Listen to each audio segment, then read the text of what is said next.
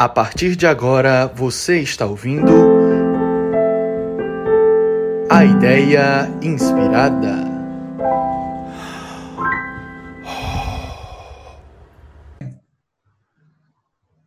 Bem-vindos ao segundo episódio do podcast A Ideia Inspirada. O podcast para você que quer aprender mais sobre pneumologia e medicina intensiva. Somos alunos da Liga do Pulmão e Medicina Intensiva da UFC e a cada episódio trazemos um convidado especialista para fundamentar nosso bate-papo. O assunto da vez é a sepse, por ser uma condição grave, de elevada mortalidade e um real desafio de saúde pública no Brasil. Para esclarecer mais sobre isso, conversamos hoje com o Dr. Samer Eluani Curi, graduado em medicina pela UFCG Cajazeiras e residente de medicina de emergência pela ESP Ceará abordaremos um pouquinho sobre a necessidade de identificação precoce da sepse, as condutas mais apropriadas frente a esse agravo e a importância de atuação da equipe multiprofissional nos cuidados com o paciente séptico. Bom dia, doutor Sama. É um grande prazer entrevistá-lo hoje. Olá, pessoal. Bom dia. É, antes de tudo, fico bem feliz pelo convite de estar colaborando com vocês na produção desse podcast. É, acho que hoje em dia a gente poder usar outras ferramentas de estudo, de troca de conhecimento é muito válida e a gente tem muita coisa bacana para construir. É, bom, como já foi dito aí, sou residente de medicina de emergência, atualmente estou indo para o último ano da residência. É, o tema é um tema instigante, é um tema que faz parte do nosso dia a dia, né, na medicina de emergência, fazer essa interface aí entre é, terapia intensiva, medicina de emergência, pneumo no caso, né, é, enfim, é, e é um assunto bem bacana, acho que a gente tem muito para trocar aí hoje. Valeu, pessoal, é, pelo convite mais uma vez. Beleza. Antes de iniciarmos nosso bate-papo, eu gostaria de propor um breve caso clínico em que o senhor comentasse quais seriam as condutas mais apropriadas e as primeiras intervenções a serem tomadas. Certo. Nós temos uma paciente do sexo feminino, 78 anos, previamente rígida, que foi levada a pronto-socorro pela filha, depois de apresentar adinamia e sonolência franca com piora a 48 horas. A filha nega alteração recente em medicações ou traumas. Ao exame físico, a paciente se apresentava confusa, obedecendo a comandos, pressão arterial 80 por 60, frequência cardíaca de 100, frequência respiratória de 18, temperatura axilar 38,9, glicose 127 e Glasgow de 13, ausência de déficits neurológicos focais e um quick sulfur com valor de 2. Doutor Summer, eu te pergunto, como agir diante desse paciente? Bom, é, eu diria que a melhor coisa a fazer nesse momento é sair correndo. Mas, obviamente, para cima do doente. Para essa paciente aí, o tempo é determinante, né? A gente está diante de um caso de uma paciente de 78 anos que apresenta aí na nossa historinha uma alteração do sistema nervoso central e uma alteração cardiovascular. A gente tem dois sistemas aí nobres com alteração fisiológica acontecendo. O primeiro atendimento no departamento de emergência, ele sempre tem que se dar de maneira orientada, de maneira guiada. E não vai ser diferente, é, independente da etiologia que leva o doente a um, ao departamento de emergência, a gente vai seguir o ABCDE também. Para essa paciente se enquadra, é, encaixar o ABCDE. E a gente vai seguir ali, passo a passo, para tentar entender em cada um dos, dos nossos momentos de atendimento que intervenção imediata eu posso fazer. A gente não vai se estender muito no passo a passo do ABCDE, não é o objetivo principal dessa, nossa conversa hoje, mas indo aqui no ABCDE, a gente observa, bom, é uma idosa que é, aparentemente não tem nenhuma história de trauma cervical, então a gente não vai precisar de nada para imobilização cervical, mas é, se, se, se, apresenta aí aparentemente com vias aéreas pérvias, temos um padrão respiratório que não chama muita atenção a nível de frequência respiratória, entretanto a ausculta pode incrementar alguma informação a mais, mas prioritariamente, quando a gente chega no C e no D, a gente observa que temos coisas a fazer. Temos alterações importantes, temos coisas a fazer. O C, para relembrar, a gente está falando de alterações cardiovasculares, algo que envolva é, a perfusão dos tecidos, né? E aqui a gente já encontra uma idosa hipotência, com uma frequência cardíaca limítrofe aí, né? A gente tem 100 é, batimentos por minuto. E essas duas informações já nos, já nos dão subsídios para entender que ela está instável. A gente, nesse primeiro momento, nosso papel aqui é reconhecer a instabilidade. E aí poder determinar, bom, a gente tem uma paciente que está chocada, a gente tem uma paciente que está com uma pressão arterial sistólica baixa, com frequência cardíaca limítrofe, e a gente tem que reconhecer é, o motivo desse choque, né? É, além disso, o exame físico poderia trazer outras informações para a gente. Tempo de capilar, livido reticular, enfim. É, uma maneira muito bacana de, de, a gente abordar esse momento inicial do C é, no ABCDE do departamento de emergência é usar ultrassom. Aqui, por exemplo, a gente poderia usar o protocolo Rush. A gente sabe que hoje em dia o ultrassom é uma ferramenta fundamental no departamento de emergência. Fora do país isso já acontece há muitos anos. Aqui no Brasil a gente ainda está caminhando para avançar mais nessas tecnologias, né, e nesse conhecimento de maneira massificada nos, entre os médicos que trabalham com emergência. Mas o protocolo Rush ele se ele é desenhado, né, ele foi estabelecido para justamente você tratar de um choque indiferenciado. Aquele doente que chega para você chocado e você ainda não entendeu bem o motivo daquele choque, digamos que não seja um choque que esteja é, já de cara né, acontecendo, óbvio, chegar um paciente sangrando para você e chocado, você não vai se perguntar muito qual é a causa daquele choque. Mas um paciente que não chega com uma causa bem estabelecida do choque inicialmente, o protocolo Rush pode te dar essa, essa segurança de como, de como agir, né? É lindo. Na minha opinião, é maravilhoso tratar dos doentes é, críticos é, guiando isso a partir do, do, dos achados do ultrassom. É, e no D, né, avançando no ABCDE, a gente vai encontrar um paciente com alteração do sistema nervoso central. Ela tem um Glasgow rebaixado, ela tem um Glasgow 13, pelo que foi passado na nossa historinha aí. Não temos aí a delimitação, é, o detalhamento melhor de qual é a resposta ocular, qual é a resposta verbal, qual é a resposta motora, mas a gente tem um paciente com rebaixamento sensório. E é importante reconhecer, então, é, nesse contexto de rebaixamento sensório, qual é o motivo que isso está acontecendo. É, a ausência ou presença de déficits focais pode te ajudar a pensar numa causa aí é, neurovascular, perdão, é, preponderante. O nosso exame físico aí excluiu a possibilidade de déficits é, focais, né, de lesões é, em déficits focais no sistema nervoso central.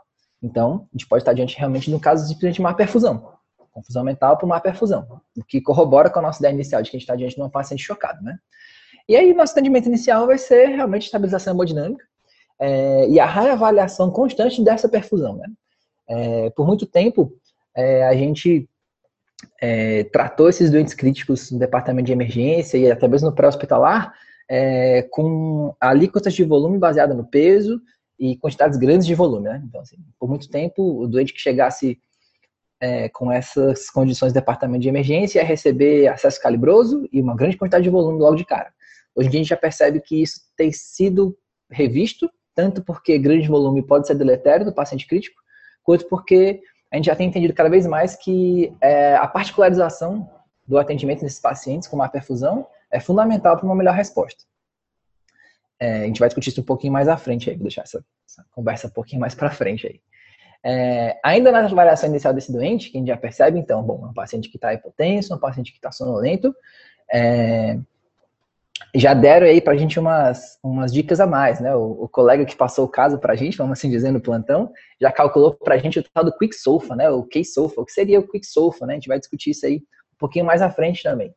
Mas é, o Quick Sofa trouxe aí para a gente informações que é, marcou mais que dois pontos. Né? O que, que, ele quer dizer com isso? Né? O Quick Sofa é, é uma ferramenta é, à beira-leito, é uma ferramenta simples é, de, de, avaliação dos doentes críticos.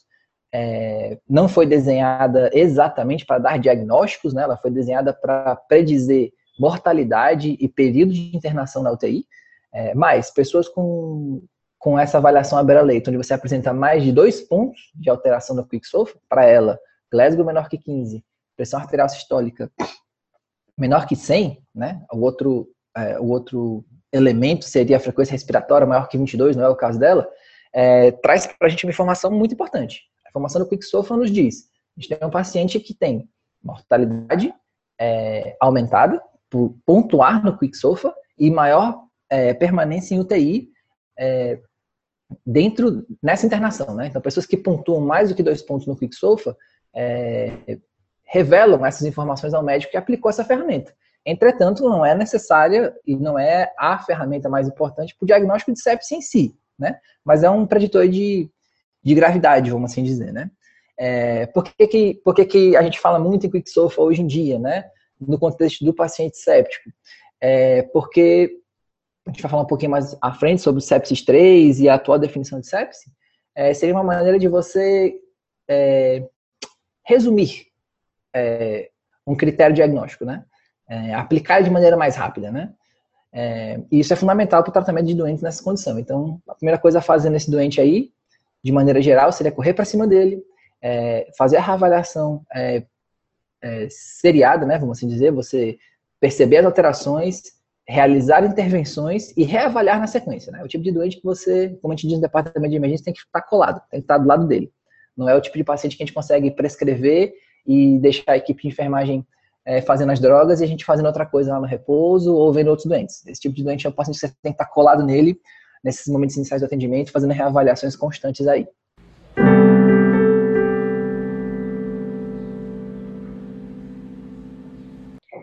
A definição de sepse passa pela hipoperfusão tecidual, tendo a microcirculação protagonismo no processo de inflamação.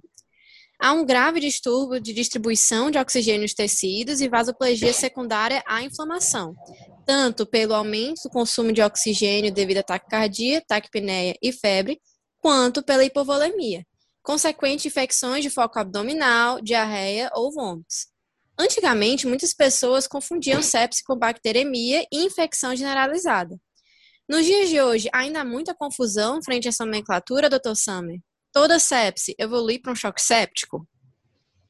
Bom, vamos lá. A gente falou de muitas coisas numa, numa pergunta só. vamos definir melhor algum desses pontos aí para a gente poder é, avançar nessa conversa. Muito bacana. É, bom, levando então em consideração que a nossa paciente acima é, está diante de um quadro de, de sepse é, e evoluindo para um choque séptico, a gente tem que automaticamente ter na nossa conduta inicial, então, Dentro daquele ABCDE, onde a gente vai fazer é, a avaliação de quais condutas eu posso ir tomando conforme eu for fazendo avaliações é, de cada uma dessas letras, vamos assim dizer, né, de cada um desses, desses segmentos do, do exame físico da, do meu paciente, é, no contexto de sepsis, uma coisa já vai entrar fazendo parte desse, é, desse atendimento inicial, além da monitorização, do oxigênio, é, de pegar uma veia para poder começar a fazer medicações, é, em inferindo um quadro de sepse, o antibiótico tem que estar presente nessa, nessa logo nessa avaliação inicial. Né? É um antibiótico na primeira hora, ou os bundles de primeiras horas, primeira hora, primeiras três horas, né? Isso já foi discutido de maneira diferente ao longo da, do estudo da sepse, ele é fundamental, né? De onde é que vem essa ideia, né? Em 2006, é, o Dr. Kumar é, apresentou um trabalho que mostrou um dado assustador, né? Ele mostrou para a gente que a cada hora de atraso do antibiótico no contexto da sepse, a mortalidade aumenta em 7,6% por hora. Ou seja, se você demorar 10 horas, então é, a gente percebe que esse dado ele é assustador e ao mesmo tempo ele é alarmante no sentido de que quanto mais precoce o uso do antibiótico, é, mais é, menos mortalidade eu vou ter nesse doente, né? Então já entraria também nesse, nesse nosso nessa nossa avaliação inicial desse doente o uso do antibiótico na primeira hora. É, e por que, que eu estou falando isso? Porque a gente está entrando nesse, nessa ideia de que nosso paciente está instável por sepsis. É, então vamos definir um pouco esses termos que a gente está conversando. Né? É, o que, que é sepsis? É, o atual, é, a atual publicação que define sepsis, vamos assim dizer, para a gente, a gente já conhece sepsis há muitos anos, né? É, mas vamos tra trazer o que a gente trabalha com de mais atual, é o sepsis 3. Sepsis 3, ele define sepsis como uma disfunção de órgãos ameaçadora à vida, causada pela resposta desregulada a uma infecção. Está no JAMA, é, publicação de 2016. É, e como ele define uma disfunção de órgãos? Né?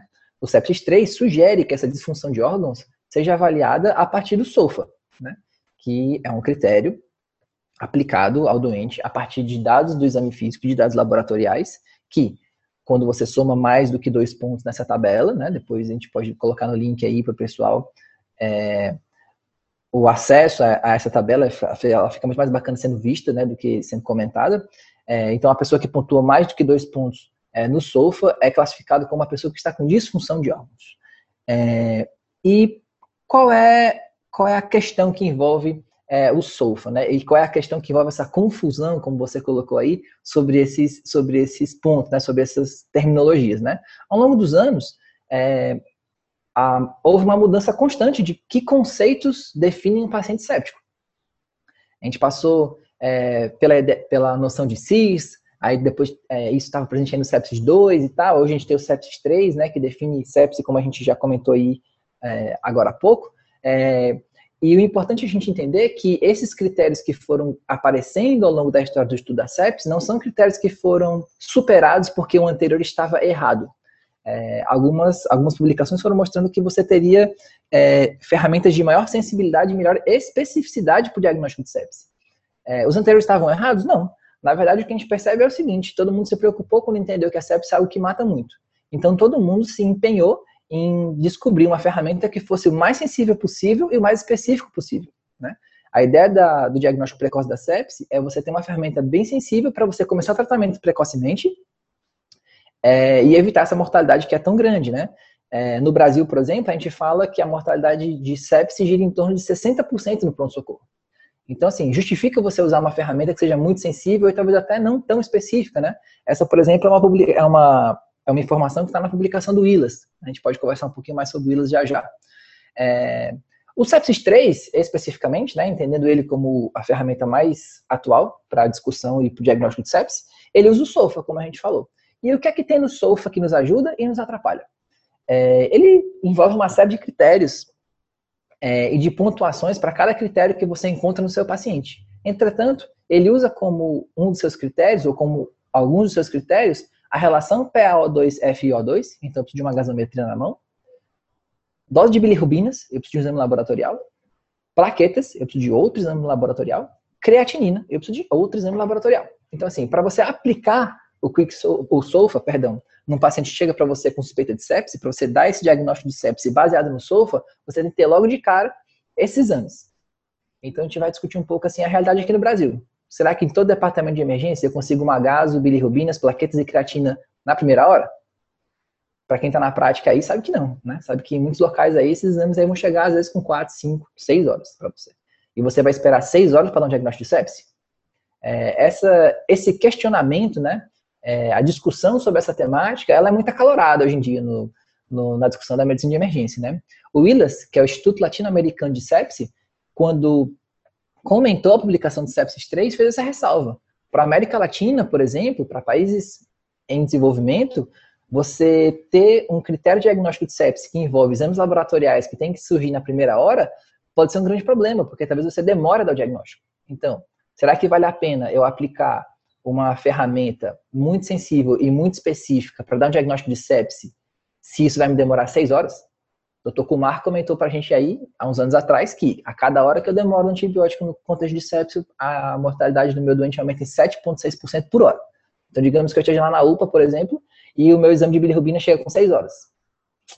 Eu tenho um problema, não é isso? Então, a ideia é justamente essa, é você entender que a gente tem definições atuais, a gente tem ferramentas atuais para dar o diagnóstico de sepsis e definir nossa conduta, só que a gente tem que adequar isso à nossa realidade, né? É, no contexto como do Brasil, vamos falar aqui da nossa do nosso dia a dia, né?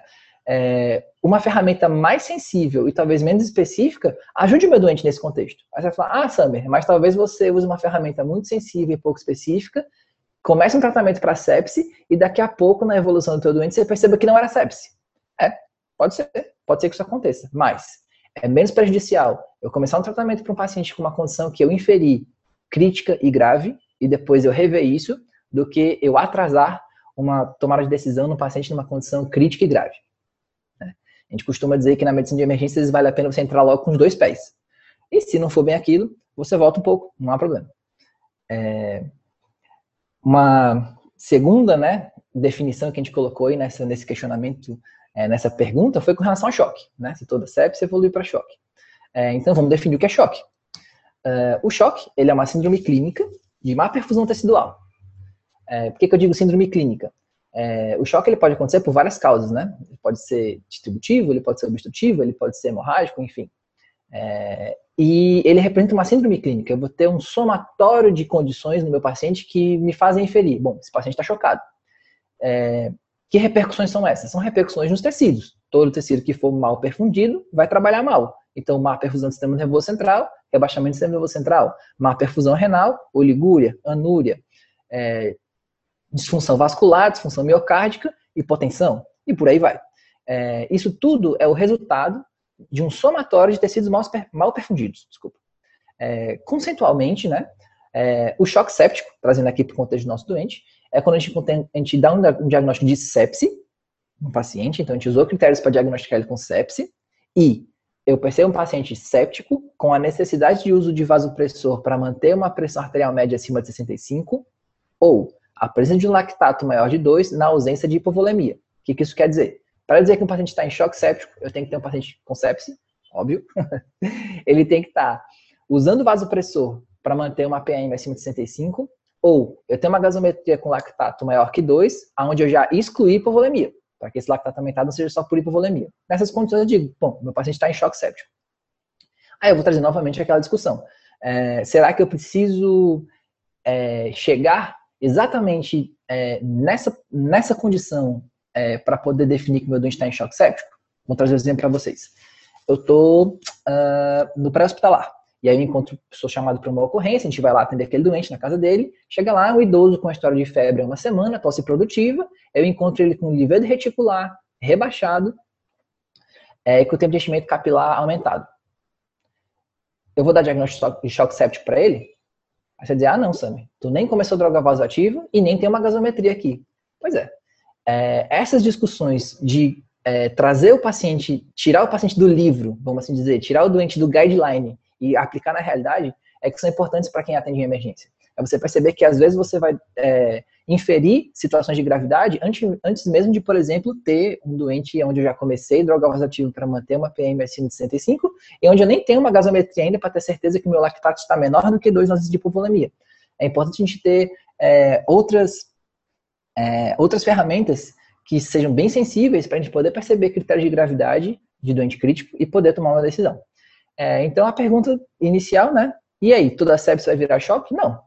É justamente tratar logo, reconhecer logo, ser muito sensível na detecção do paciente séptico e agir rapidamente para você evitar aquele choque séptico.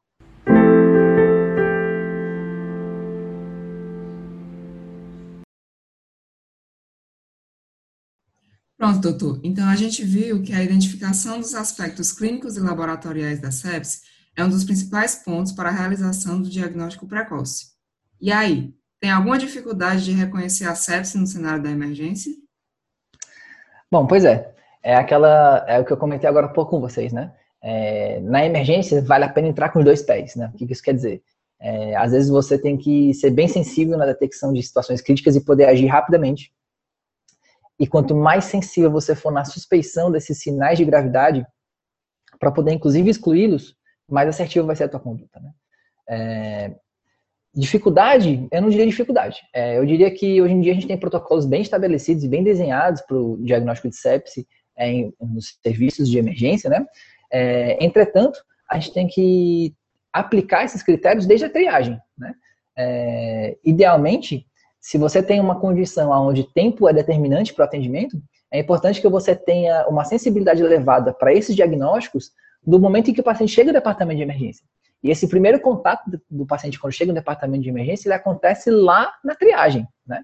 Então, os profissionais da triagem já podem aplicar ali, é, a partir dos dados do exame físico, é, os protocolos para definir o nível de gravidade, né? O nível de, de criticidade desse doente do departamento de emergência. Então, assim, acho que o mais importante para o diagnóstico é, de sepsis no cenário da emergência é, o ponto fundamental é você ter uma equipe bem treinada, é você ter um protocolo bem desenhado, que não seja um protocolo só de uso da equipe médica, mas que seja um protocolo de uso dos enfermeiros, dos técnicos de enfermagem, de todos os profissionais de saúde que estão envolvidos no atendimento desse paciente crítico, para que, desde o comecinho, desde a triagem lá, a gente já tenha a suspeição de sepse e já comece as medidas é, de tratamento desse, dessa pessoa logo que ela chega do departamento de emergência. Isso envolve muita coisa. É, parece besteira, mas, por exemplo, alguns protocolos sepsis de alguns hospitais, quando o paciente, na triagem, é, tem alterações nos parâmetros é, do exame físico e o enfermeiro ou o profissional que está ali já aplica um protocolo é, de suspeição de sepse, a farmácia já é avisada sobre a necessidade de liberação dos antibióticos. Tipo assim, é uma medida simples, é uma medida é, que não é exagerada, que vai me garantir que uma das coisas fundamentais para o tratamento desse doente, que é um antibiótico é, na primeira hora, já vai estar tá sendo agilizado, vamos assim dizer, né? Então, assim, acho que o mais importante nesse contexto aí de dificuldade, vamos assim dizer, o tratamento do reconhecimento da sepsis no cenário de emergência, é você ter uma equipe bem treinada. É você não esperar o paciente ter sido admitido, passou lá pela, pela triagem, aí ficou ali na observação, esperando a sua avaliação para você, depois de avaliar o doente, definir, ah, esse paciente aqui está séptico. É o paciente já vindo da triagem com equipe multi bem treinada, dizendo para você, olha, o paciente aqui abrimos protocolo sepsis. Isso é, acho que é o ponto fundamental no departamento de emergência. Doutor Samer, além disso, é possível identificar aqueles pacientes que ainda não apresentam sinais de hipotensão?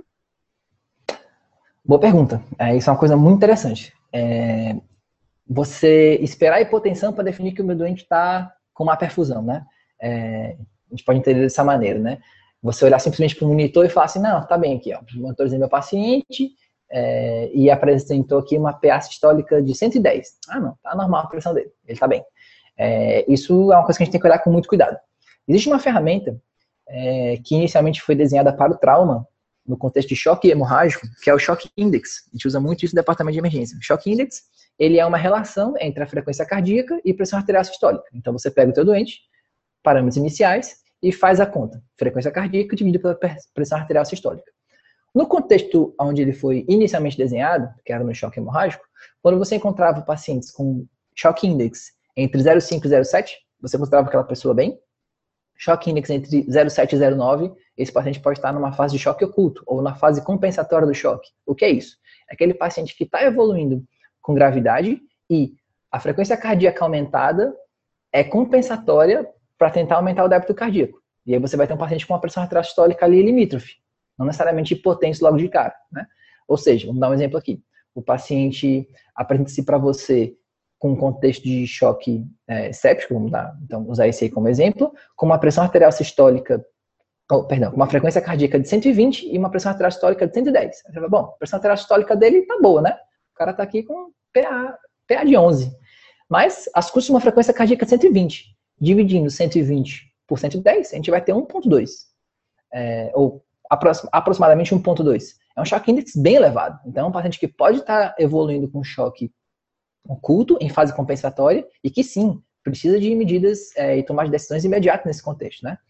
É, como eu falei, o choque index, ele, index perdão, ele foi desenhado inicialmente no contexto do trauma, o choque hemorrágico. Mas hoje já tem muitos trabalhos que é, aplicaram essa ferramenta no contexto da sepse, aplicaram essa ferramenta no contexto é, de outras causas de choque e mostraram uma sensibilidade, uma especificidade muito boas para serem aplicadas. Então, você pode usar o, o, cálculo do choque index, que é bem simples, eu preciso só da frequência cardíaca e da pressão arterial sistólica, para definir se meu paciente está na fase compensatória do choque. Então, respondendo à pergunta, é, eu preciso esperar que ele esteja é, hipotenso, né, para perceber essa má perfusão, ou é, existe como o meu doente ser identificado como mal perfundido antes de estar hipotenso? Sim. E o Shock Index é uma ferramenta simples, que pode ser aplicada ali rapidinho à beira-leito, que pode te dar já esse alerta aí, de que talvez você esteja um doente aí com má perfusão numa fase compensatória do choque.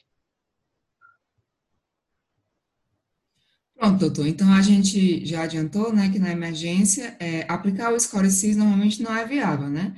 Porque esses exames complementares às vezes estão indisponíveis no nosso serviço.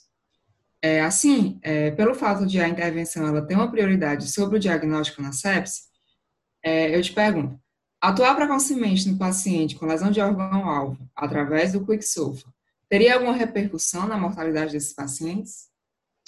Pois é, boa pergunta. Tu trouxe aí novos conceitos aí, ou conceitos importantes para serem conversados, né? Vamos falar um pouco sobre CIRS, então, para a gente se, se contextualizar aqui. É, o CIRS, é, o contexto né, de res, resposta inflamatória sistêmica, ela estava lá presente no sepsis 2, e era muito usado como diagnóstico de sepsis. É, e aí, mais uma vez, eu vou puxar a conversa para aquela para aquilo que a gente discutiu anteriormente.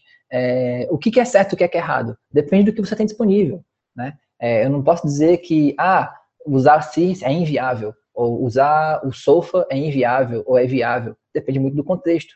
De repente, em algum local onde você tenha um gasômetro dentro do, da sala vermelha, você tem um laboratorial que saia com 40 minutos, aplicar o SOFA para o diagnóstico de sepsis pode ser extremamente viável. Os exames estão ali à mão, rapidinho eu coleto, o resultado sai para mim e eu defino a minha conduta. Lógico, se eu estou no contexto onde isso não está presente, e aí vamos trazer aqui para o contexto Brasil barra América Latina, é, eu não vou, eu, não, é, eu tenho que readaptar essa realidade, né? Então pensar em CIRS, vamos definir o que, que é, o que, que quais são os elementos que fazem parte, né, do, é, dessa avaliação da resposta inflamatória sistêmica, né?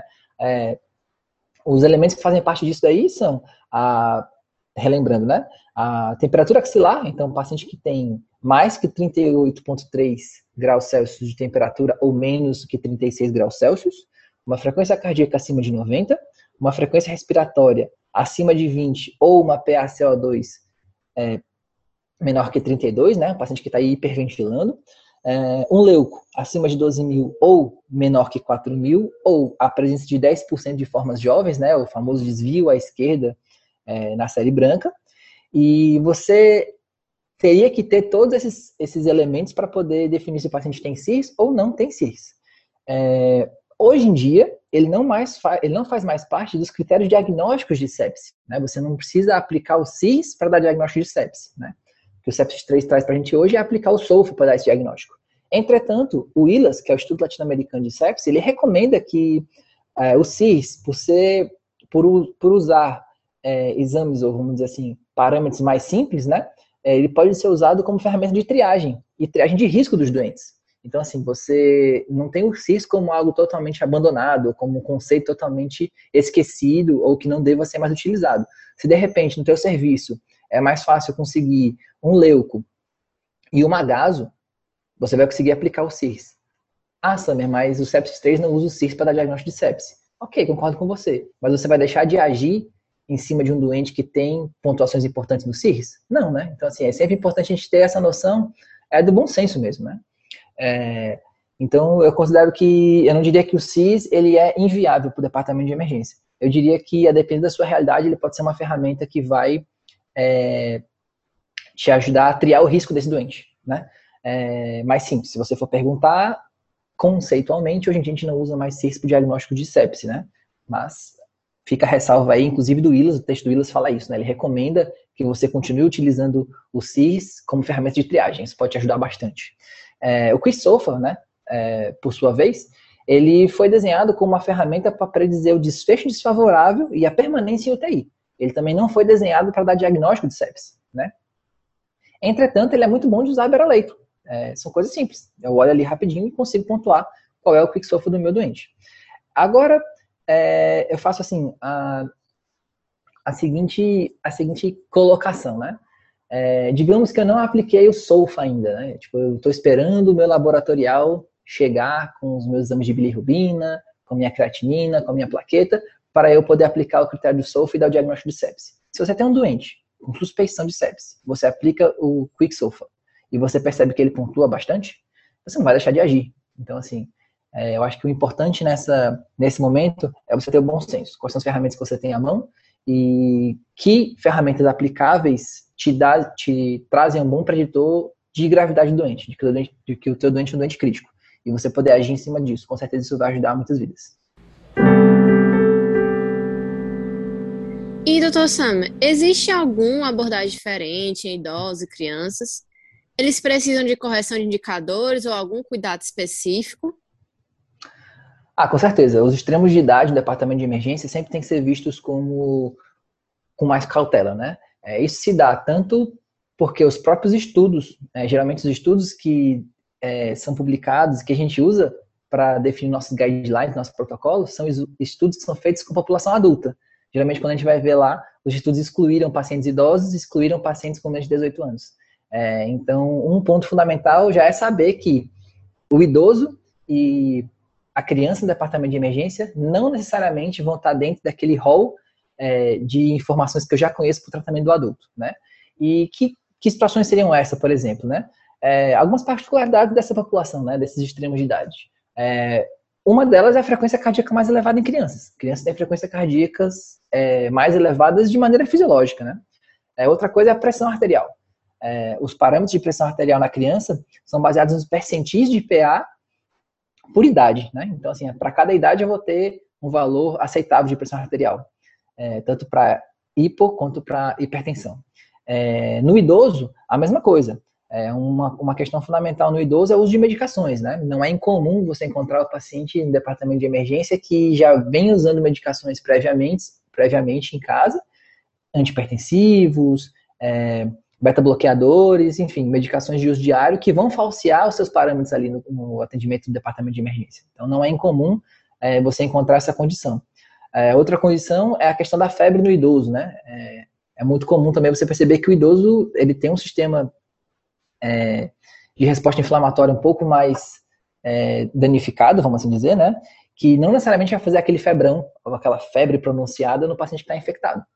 Então, sim, são condições, são é, dados do exame físico que eu usaria normalmente é, no paciente adulto, temperatura axilar, frequência cardíaca, é, frequência respiratória, pressão arterial, e que no idoso, na criança, eles são baseados em parâmetros diferentes, vamos assim dizer. Então, para essas populações aí, para os extremos de idade, com certeza a gente tem que é, ter um pouco mais de cuidado é, para quais indicadores de gravidade eu vou aplicar. É, mas tem alguma ferramenta e, é, que pode ser usada para todo mundo. Acho que o legal não é reconhecer que, vixe, para o idoso e para a criança é diferente. E agora? O que, é que eu vou fazer, né? É, existe uma ferramenta que pode ser usada tanto para criança quanto para idoso que vai te ajudar a definir se o paciente está com má perfusão. E é uma ferramenta simples, que é o tempo de enchimento capilar. Você fazer ali a, a pressão é, sobre o leito ungueal, né, no dedinho do teu doente ali por dois segundos, ou em alguns protocolos aí por 40 segundos, e avaliar o tempo de enchimento capilar, ele pode ser aplicado na criança, no idoso, no adulto, jovem, para todos eles, o tempo de enchimento capilar elevado vai te predizer uma perfusão, né? É, a presença de livedo tecidual e como marcador prognóstico tem um trabalho bem bacana que faz o estudo disso, avaliando a presença de livedo é, tecidual nos joelhos como preditor, como marcador de mau prognóstico no paciente mal perfundido. Então, assim, são avaliações de exame físico que você vai poder fazer para qualquer faixa etária e que vão te, te predizer gravidade. Isso independente da pressão arterial, independente da frequência cardíaca. Então, assim, tem uma saída. Né? Não vamos nos desesperar. Vamos atender ali um paciente de departamento de emergência que, de repente, é um idoso ou que é uma criança e você fica na dúvida ali sobre que parâmetros se guiar para dar o diagnóstico é, de gravidade. É, não tenha erro. Não tenha medo de é, errar se você avaliar o tecido capilar, de você encontrar ali, ver e definir. Esse cara está mal perfundido. Essa criança, esse idoso está mal perfundido. Independente de outros parâmetros, você já vai poder agir em cima dessa má perfusão sem medo de errar aí com uma ferramenta simples que é o, o investimento capilar, por exemplo. Doutor Summer, e a respeito da pressão de pulso, ela vai ter algum papel é, preditor nesse nosso paciente? Sim, é bacana essa pergunta também. É, a pressão de pulso, é, originalmente, vamos dizer, ela, ela é utilizada, ela tem um, um bom valor é, de aplicação é, na avaliação do doente com insuficiência cardíaca descompensada, né? Não necessariamente no doente séptico.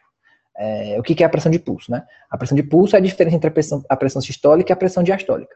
É, ela é um marcador muito útil justamente para entender é, esse paciente com insuficiência cardíaca, né? É, disse então, a depender da, da, referência, que uma pressão de pulso menor que 30 é um marcador de baixo índice cardíaco, né? De que esse coração aí está trabalhando mal para produzir um débito cardíaco adequado. E aí, obviamente, para produzir uma boa perfusão tecidual. Algumas coisas que a gente tem que é, considerar aqui. É, a primeira, nem sempre o doente que está séptico vai ter uma disfunção miocárdica. Isso é um ponto fundamental. Então, não necessariamente é, eu vou ter uma alteração de pressão de pulso no meu paciente que está séptico. Ele pode ser um idoso séptico que vai ter uma performance cardíaca prejudicada? Sim, a pressão de pulso vai entrar aí. Ele pode ser um idoso é, que está fazendo má perfusão miocárdica e a performance cardíaca dele está prejudicada naquele contexto? Sim. E aí vai ser bem aplicada a pressão de pulso aí. Só lembrar que algumas ferramentas na medicina, elas foram desenhadas para fins específicos e foram bem estudadas para fins específicos. Então também não dá para a gente usar toda e qualquer ferramenta é, da medicina para toda e qualquer condição. Então, assim, com relação à pressão de pulso, eu faria essas duas ressalvas. A primeira, é saber que ela foi bem estudada e bem desenhada no contexto de má performance miocárdica por insuficiência cardíaca.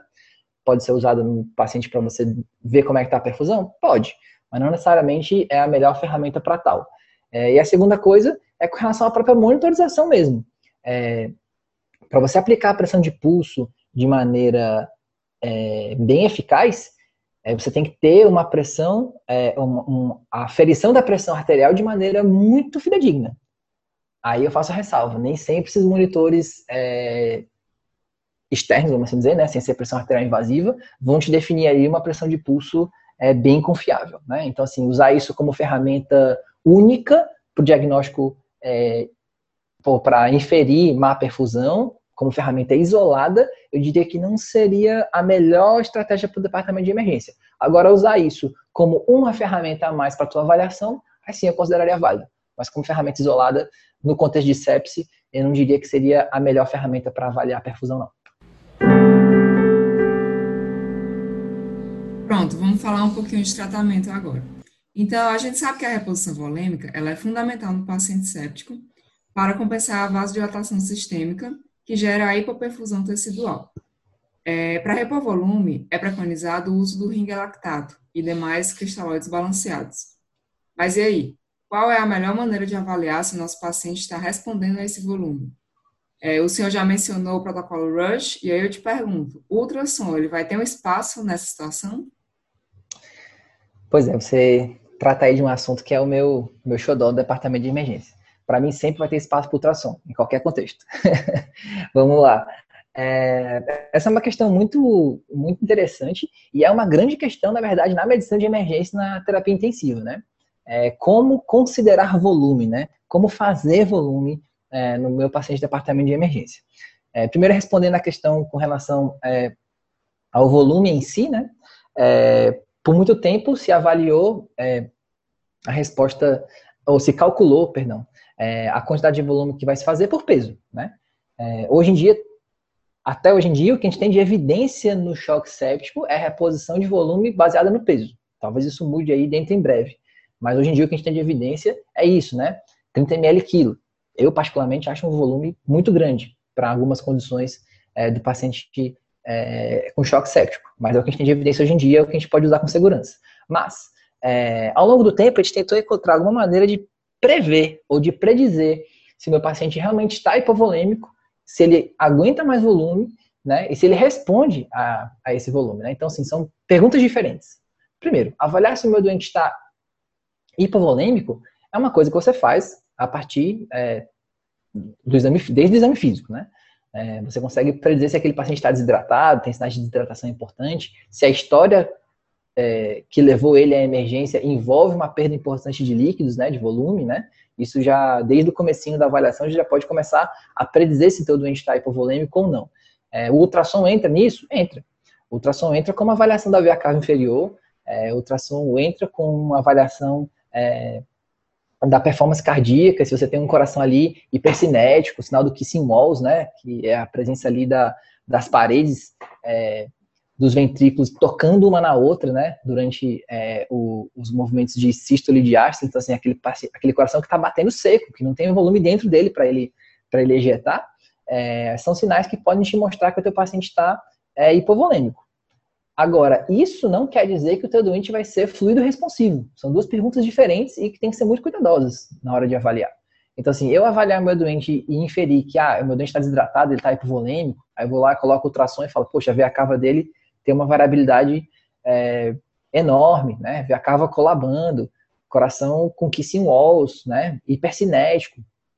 É, isso não quer dizer que meu paciente vai ser responsivo a volume, tá? É, por que eu estou dizendo isso?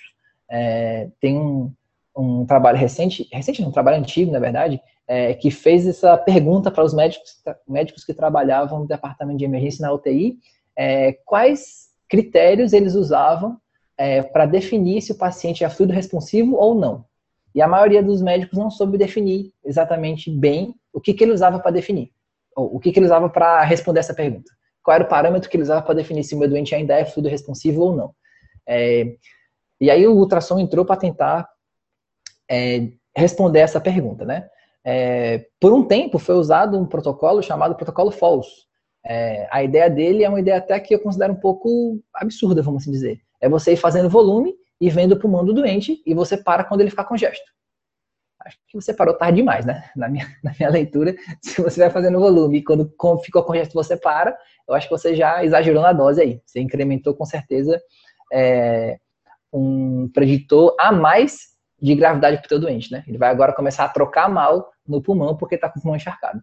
Então, é, hoje em dia, é, o que há de mais é, fidedigno, vamos assim dizer, para avaliação da fluida responsividade do paciente crítico é o cálculo da VTI, né, que é integral velocidade de tempo. É, de maneira resumida, é, você faz uma avaliação cardíaca, é, calcula um índice, que é o índice de VTI, né, que de maneira grosseira, vamos assim dizer, é uma avaliação para ver o quanto é, o ventrículo esquerdo consegue ejetar sangue pela via de saída. Você faz, depois do cálculo desse valor, é, ou uma alíquota pequena de volume, 250 ml, ou faz o movimento de elevação dos membros, né? Levanta as pernas do doente aí 45 graus por 3 minutos. O que, que eu estou fazendo com isso? O mesmo de fazer uma alíquota de volume. Eu estou devolvendo da circulação dos membros inferiores uma alíquota ali de 300, alguns autores falam até 400 ml de sangue na é, pré-carga, né? Eu estou incrementando é, uma pré-carga nesse doente com o volume dele mesmo e calculo de novo a VTI. Aí eu vejo, bom, se a minha VTI variou, alguns autores dizem entre 13% e 15% com essa manobra, ou a elevação dos membros, ou a infusão de uma alíquota de 250 ml de volume, eu posso dizer que sim, meu doente foi fluido responsivo. O que, é que foi que eu fiz? Eu coloquei uma quantidade a mais de volume no meu paciente, na circulação do meu paciente, é, ou recrutei uma quantidade de volume que estava ali meio parado nos membros inferiores para pequena circulação e a, o sangue ejetado pela via de saída do ventrículo esquerdo melhorou. Então eu posso dizer que, bom, meu doente é fluido responsivo. Isso, no meu dia a dia, na minha prática, é o que eu mais uso para definir fluido responsividade. Se eu estou na dúvida se meu doente é ou não fluido responsivo, eu abro mão do ultrassom para fazer o cálculo da VTI e ver se eu vou ter certeza, se esse paciente vai responder ou não a mais volume. Eu faço isso sempre? Claro que não.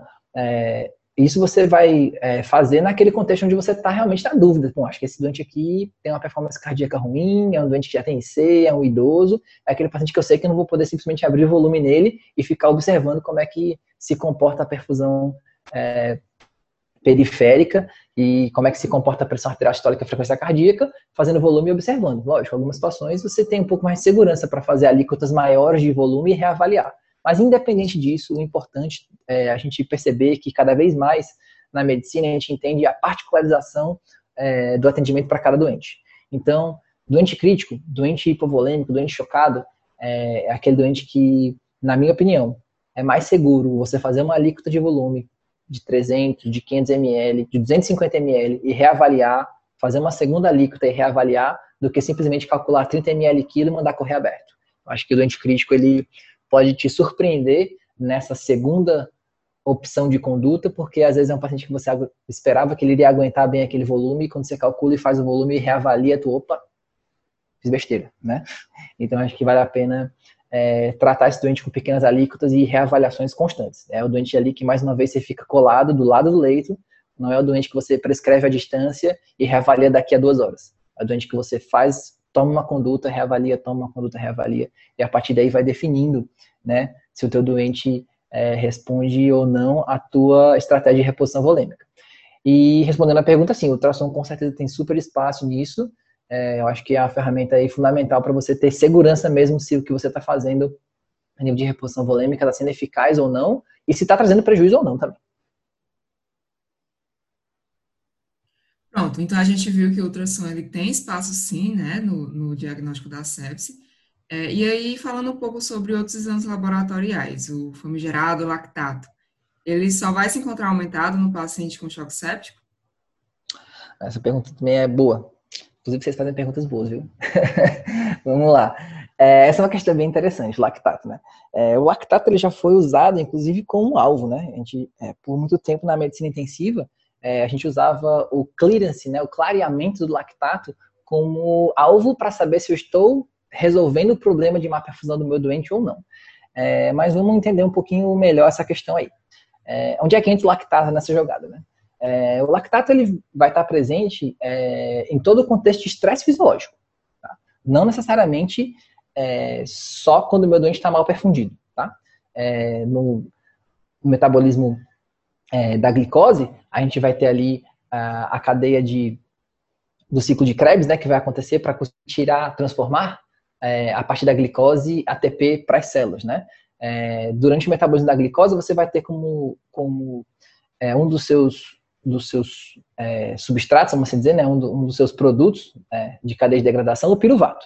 Esse piruvato, quando ele é metabolizado numa via, uma cadeia, vamos assim dizer, rica em oxigênio, ele vai ser produzido, em, ele vai ser convertido em acetil coenzima A, que lá na mitocôndria vai virar ATP e energia para as células. Quando esse piruvato ele encontra um meio pobre em oxigênio, é, ele não segue essa cadeia de metabolização, ele vira lactato, né? É, então, é daí que surgiu a ideia de que o lactato é um preditor, vamos assim dizer, né? É um sinal é, de mau funcionamento celular. Por quê? Se a minha célula está trabalhando com, mal, com pouco oxigênio, ela está trabalhando mal. Só que o lactato, ele não é, essa via né, de metabolização da glicose em piruvato e lactato não é a única maneira que faz lactato aparecer. Qualquer condição de estresse fisiológico vai fazer o lactato é, ficar elevado. É, isso vai acontecer, por exemplo, por conta de o estresse metabólico por dor, é, elevação, elevação de catecolaminas, tanto endógenas quanto exógenas, né? Então, assim, quando você usa nora no teu doente, você vai incrementar um aumento é, de lactato sérico é, no teu doente por conta é, dessa, dessa elevação de catecolaminas, né? É, então, assim, várias outras condições que causam estresse metabólico que não obrigatoriamente a falta de oxigênio vão levar lactato. Então, é, é importante a gente entender que sim, é, o lactato ele é algo que me faz abrir os olhos? Com certeza. Você fazer uma gasometria e ver um lactato alto, você com certeza pode inferir que esse doente está em estresse metabólico. Agora, eu posso definir que exclusivamente esse estresse metabólico é por uma perfusão tecidual, porque está hipotenso, porque está chocado, é, ou porque está é, exclusivamente mal oxigenado? Não. Tá? Então, assim, acho que é importante entender que o lactato faz a gente abrir os olhos é, para um paciente crítico. Agora, não tem que ter o lactato como um alvo. Ah, fiz uma gasometria, lactato deu 2. Aí tomei medidas de, de reposição volêmica, o lactato deu 1,8. Aí eu, outras medidas continuam 1,8. Outras medidas continuam 1,8. Eu falo, poxa, liguei na hora, continua 1,8. Caramba, tudo que eu estou fazendo de volume aqui no doente não está resolvendo para clarear meu lactato, fazer mais volume. Não. Então, acho que essa avaliação tem que ser bem criteriosa, tá? É, lactato prediz estresse metabólico, mas não necessariamente tem que ser o alvo para você definir que você é, fez uma hidratação ou que você tirou o doente do choque. Você pode ter um paciente que saiu do choque e que vai continuar com o lactato um pouquinho alto aí por outras, outras condições de estresse metabólico. Pronto, doutor Samer. Agora vamos falar um pouco sobre os vasopressores. Diante de uma hipotensão refratária, inicialmente se opta por norepinefrina. Mas depois, quando utilizar um segundo vasopressor e qual que eu devo escolher? Bom, é, o uso de vasopressores, é, cada vez mais a gente percebe que o uso precoce de vasopressores incrementa em menor mortalidade, né? Você é, usar vasopressor como última estratégia, é, ah, eu já fiz um montão de volume, meu doente continua é, mal perfundido, eu vou ligar na hora agora. É, isso pode incrementar mais mortalidade. Claro, o uso do vasopressor em si, né, é, puramente você definir que o doente vai necessitar, ou você iniciar vasopressor no contexto de atendimento é, departamento de emergência, a gente já sabe que isso incrementa em mortalidade. Estatisticamente, o uso de vasopressor incrementa a maior é, é, mortalidade no paciente do departamento de emergência, na terapia intensiva também. É, entretanto, a gente tem que ter muita calma na hora de definir esses, é, uso dessas drogas, tá? É, sim, é, a, primeira, a primeira colocação está correta. Inicialmente, a primeira opção é a Nora. Agora, quando iniciar um outro vasopressor, aí a gente vai ter que ter calma, tá? O segundo vasopressor, é, ele entra como uma estratégia de otimização é, da perfusão. Beleza. Ah, então, quanto mais vasopressor precisar, toda vez que eu julgar que o meu doente está mal perfundido, eu coloco mais vasopressor ou incremento mais um vasopressor. É que a gente tem que ter cuidado. Por quê? Não necessariamente é, a má perfusão do seu doente vai acontecer porque você precisa aumentar a resistência vascular periférica para garantir um, uma melhor perfusão tecidual. Você pode encontrar um paciente que, por exemplo, está é, tá respondendo parcialmente a nora, e quando você vai fazer a avaliação miocárdica dele, ele está com uma disfunção é, miocárdica importante. Então, o segundo vasopressor que eu vou colocar nesse contexto com disfunção miocárdica vai ser a vasopressina? Não. Por exemplo, vai ser a dobuta. Você percebe que o paciente está com uma disfunção miocárdica importante, num contexto de choque, então não adianta você aumentar a resistência vascular periférica, você tem que trabalhar com inotrópico. É, e o contrário também é verdadeiro. É, meu doente não está com nenhuma disfunção é, miocárdica é importante na minha avaliação e continua precisando de vasopressor. O segundo vasopressor que eu vou associar, que eu vou associar vai ser a dobuta? Não, talvez para ele caiba melhor a vasopressina. Então, assim, é, a resposta de qual seria o segundo vasopressor a escolher, a, eu diria que depende. Depende de qual contexto que está fazendo o teu doente não responder bem ao primeiro vasopressor. Será que também não é volume? Isso é uma possibilidade também. Ah, eu já comecei na hora com o meu doente e ele continua mal perfundido. Vou ter que botar outro vasopressor. De repente você avalia e fala, cara, mas cabia mais volume aqui. Então, de repente, você já está com a nora, o paciente ainda continua hipovolêmico, você avalia lá é, com ultrassom, é, aplica o protocolo RUSH, por exemplo, avalia a veia cava, avalia é, a performance cardíaca e vê, caramba, ainda cabe volume nesse doente. Talvez você faça uma segunda alíquota e não precisa do segundo vasopressor. Então, assim, a resposta de quando entrar com o segundo vasopressor e qual vasopressor usar, não é uma resposta pronta. Vai depender muito do contexto que o seu doente está tá se apresentando ali. Então, doutor Summer, fica bastante evidente a necessidade de diagnóstico assertivo e de uma intervenção precoce frente à sepse. Então, existe alguma forma de prevenir esse agravo? Pois é. é prevenir sepse é você, na verdade, prevenir que a infecção vai complicar, né? Então, eu diria que é, você prevenir a sepse é você tratar bem infecções simples, diagnóstico diagnosticar precocemente pacientes infectados com infecções simples é, e agir em cima disso para evitar que essa infecção é, se perdure, né, ou se torne uma infecção de grande monta e coloque o paciente numa condição de sepse. É, isso vai depender muito de quem é o teu doente que você está tratando, né?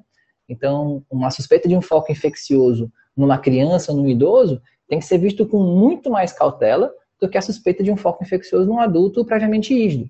A suspeita de um foco infeccioso num paciente imunossupresso, um paciente com neoplasia, um paciente diabético, um paciente é, transplantado, né? Então, o mínimo sinal de infecção desses doentes, você tem que avaliar com uma suspeição muito maior para que ela possa complicar e agir de maneira bem mais incisiva, vamos assim dizer, nessas suspeitas de infecção do que no paciente previamente rígido. Então, assim, eu diria que prevenir sepse é você predizer que doente infectado é, tende a evoluir com mais gravidade ou em que doente a suspeita de infecção tem que ser mais é, acurada para evitar uma, uma complicação. Então, acho que para prevenir sepsis seria essa aí as, as maneiras, vamos assim dizer.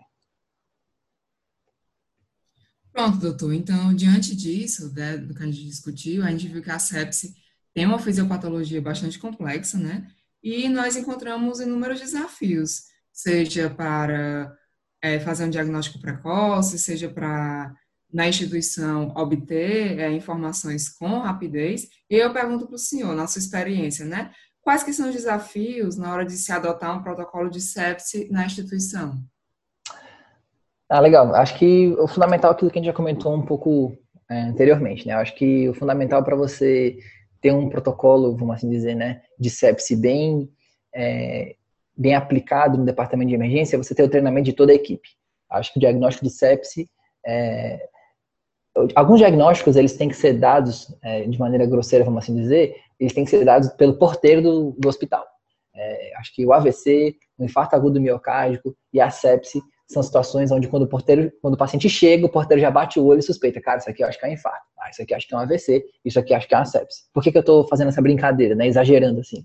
Porque para esses doentes críticos, onde tempo é fundamental, é, a suspeição desses diagnósticos eles têm que ser dadas desde a triagem.